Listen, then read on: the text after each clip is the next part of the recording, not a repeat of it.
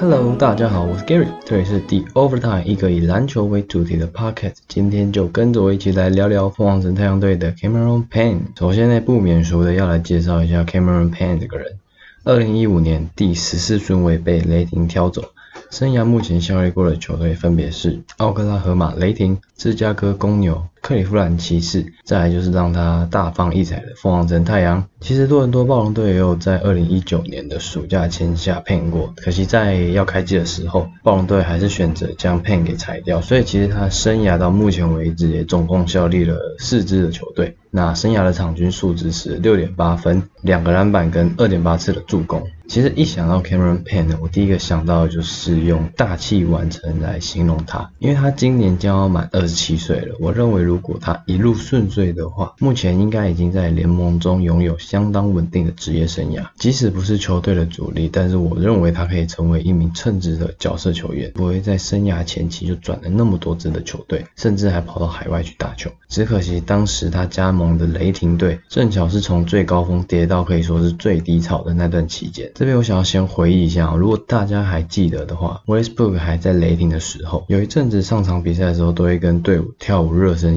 那那一位常常陪着 Westbrook 跳舞的，正巧就是本集的主角 Pen。还记得当时各大社群网站都会出现他们两个在记录台前面跳舞的影片。最重要的是，他们两个真的就很忘我的在那边跳舞，然后完全不会被旁边的人影响。我记得那时候是季后赛吧，那个小牛队的维拉女 Ava 还试图要到干扰他们。就是进行这个赛前的仪式，一把被他们两个人推走这样子。当时哦，那个时候，Payn 当然也不是只是说跟着 Westbrook 跳舞，雷霆赋予他替补控球任务，他其实表现的也蛮出色。新秀赛季出赛了五十七场，那场均上场了十二点二分钟，每一场比赛平均可以攻下五分，送出一点九次的助攻。尽管他的投篮命中率不是那么的理想，但是 Cameron Payne 的确在他能上场的有效时间内完成他应该做的事情，也因此哦，最终在该赛季结束的时候。NBA 票选年度最佳新秀球队的时候，Payne 甚至还得到了一张选票。而2015到2016赛季，Payne 很幸运的在第一个赛季就可以一尝季后赛的滋味。而在那一整年的季后赛当中，其实 Payne 上场时间不多，许多时候都是在热身时间上场。除了西区第二轮首战对上圣安东尼奥马刺队的时候，他有来到18分钟的上场时间，但是剩下其余的出赛时间都在十分钟以内。那也因此，Pen 首次的季后赛之旅，其实场均只有缴出一点八分、零点四篮板跟零点八助攻，跟他在例行赛的表现着实有一段不小的落差。但毕竟这还是 Pen 首次参与季后赛，再加上当时雷霆后场有 Westbrook 还有 Dion Waiters，而且当年雷霆的总管 Sam Presti 仍然维持着季末引进老将的传统，他把 Randy Foye 从丹蒙金块队交易过来，Pen 从原本球队的第二控球，顿时间转换成第三控球。而随着上场时间越来越少，整体数据下滑，再加上又是第一年的季后赛之旅，其实我觉得要要求什么数据也太苛刻了。更何况 Cameron p e n 在这一年得到的是一份难得可贵的经验。这边讲的难得可贵的经验，就是雷霆遭逆转这件事情。作为当时夺冠呼声很高的球队之一，西区冠军赛的系列赛前四场，雷霆取得三比一的领先。而 Ben 在这四场其中的三场里面也有拿到一些上场时间，但是从系列赛的第五场开始就战情整个大转变。一开始是 Curry 先爆发，第六战 Thompson 爆发，第七战又换 Curry 爆发。雷霆就这样连续输掉了三场比赛，看着原本领先的优势一点一点的被拿走，只能目送金州勇士进入该年的总冠军赛。而这一送不仅仅是送掉整支雷霆的未来，就连板凳末端的替补球员都连带受到影响。西区冠军赛失败的那阴霾，当然球队要摆脱掉，因为新的赛季的挑战就在等这些职业篮球员。然后那个赛季雷霆算是整个大改组 d u r a n 去了勇士，伊巴卡被交易到魔术，然后换了 Oladipo 还有 Sabonis 进来。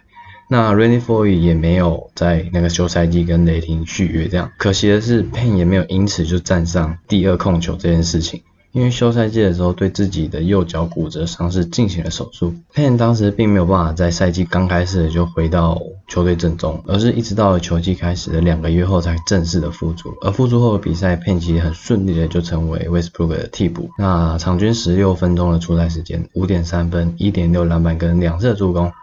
但即便如此，这样么我觉得还算是 OK 的替补成绩。雷霆最后还是决定把 Cameron Payne 交易到芝加哥公牛队，然后当时加入了人才济济的公牛队。那时候他们有 Rondo，还有 Wade 跟 Jimmy Butler。起初他可以拿到十几分钟的上场时间，但随后又因为旧伤复发的关系，而被下放到公牛的发展联盟球队。这边我找到一个小故事啊，就是当初公牛跟雷霆的这笔交易案。公牛送出了当时球队的主力大前锋 Taj Gibson 跟主力替补射手 McDermott，然后还有第二轮的选秀，跟雷霆换回的是 Pen，还有 Jeffrey l e m e r 跟 Anthony Morrow。当这笔交易发生的时候，其实公牛的管理阶层可以说对 Pen 有非常非常高的期待，才完成这笔交易的。他们认为 Pen 能够帮忙分担 Jimmy Butler 持球的时间，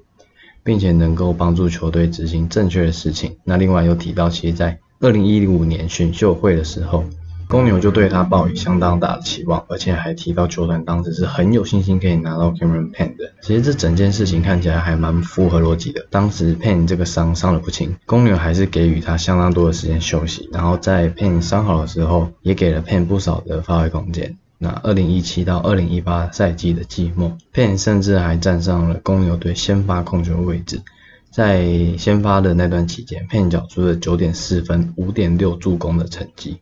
只可惜还是没有办法帮助球队拿下胜利啊。然后随后 Cameron Pen 在隔年赛季的三月就被公牛裁掉，结束他在公牛三年的职业生涯。说真的，其实我从 Pen 被雷霆交易到公牛之后，我就变得很比较少，我就变得比较少关注这位球员。但我记得他在公牛之后有被几支 NBA 球队签下，但是都没有得到太多的机会。然后接着他就出现在 CBA 的赛场上，但是打没多久他又回到了美国去打发展联盟。这次他穿上的是上面印着 Texas Legends 的球衣。当时他成功打出属于自己的成就，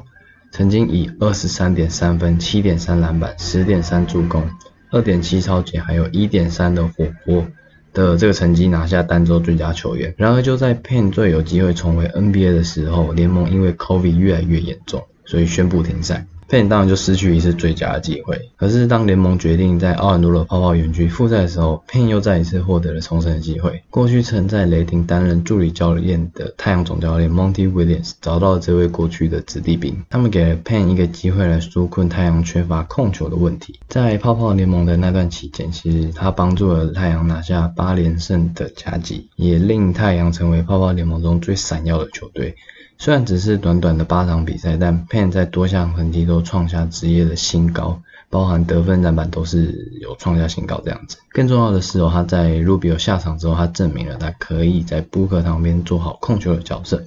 也可以带领球队走向正确的方向。那他延续了去年的好表现，尽管今年在太阳队仍然担任替补控球，但这一次他担任的却是。全联盟排名前五的控球后卫 Chris Paul 的替补，可以得到养分，想当然了就是肯定更多这样子。而在今年的例行赛看来，Pen 的确是学了不少，三点六次的助攻却只出现一次的失误，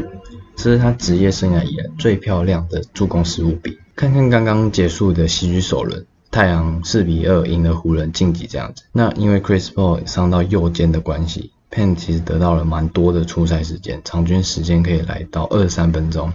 而且他还不只是负责把球带过半场给布克而已哦，很多时候他是进攻的终结者，他场均可以缴出十二点五分，还有一点八颗的三分球。上个赛季的泡泡联盟是总教练 Monty Williams 给了 Pen 一次的这个机会，那么今年我觉得季后赛就是他回报给这支球团跟 Williams 教练的机会了。好了，讲了那么多，不知道大家有没有对 Cameron Pen 更加熟悉？以上就是本集的节目。如果你喜欢这样的内容，欢迎留言告诉我哦。千万不要忘记追踪 The Overtime，给我们五颗星，留下你的评论，再推荐给你的朋友。下次见，拜拜。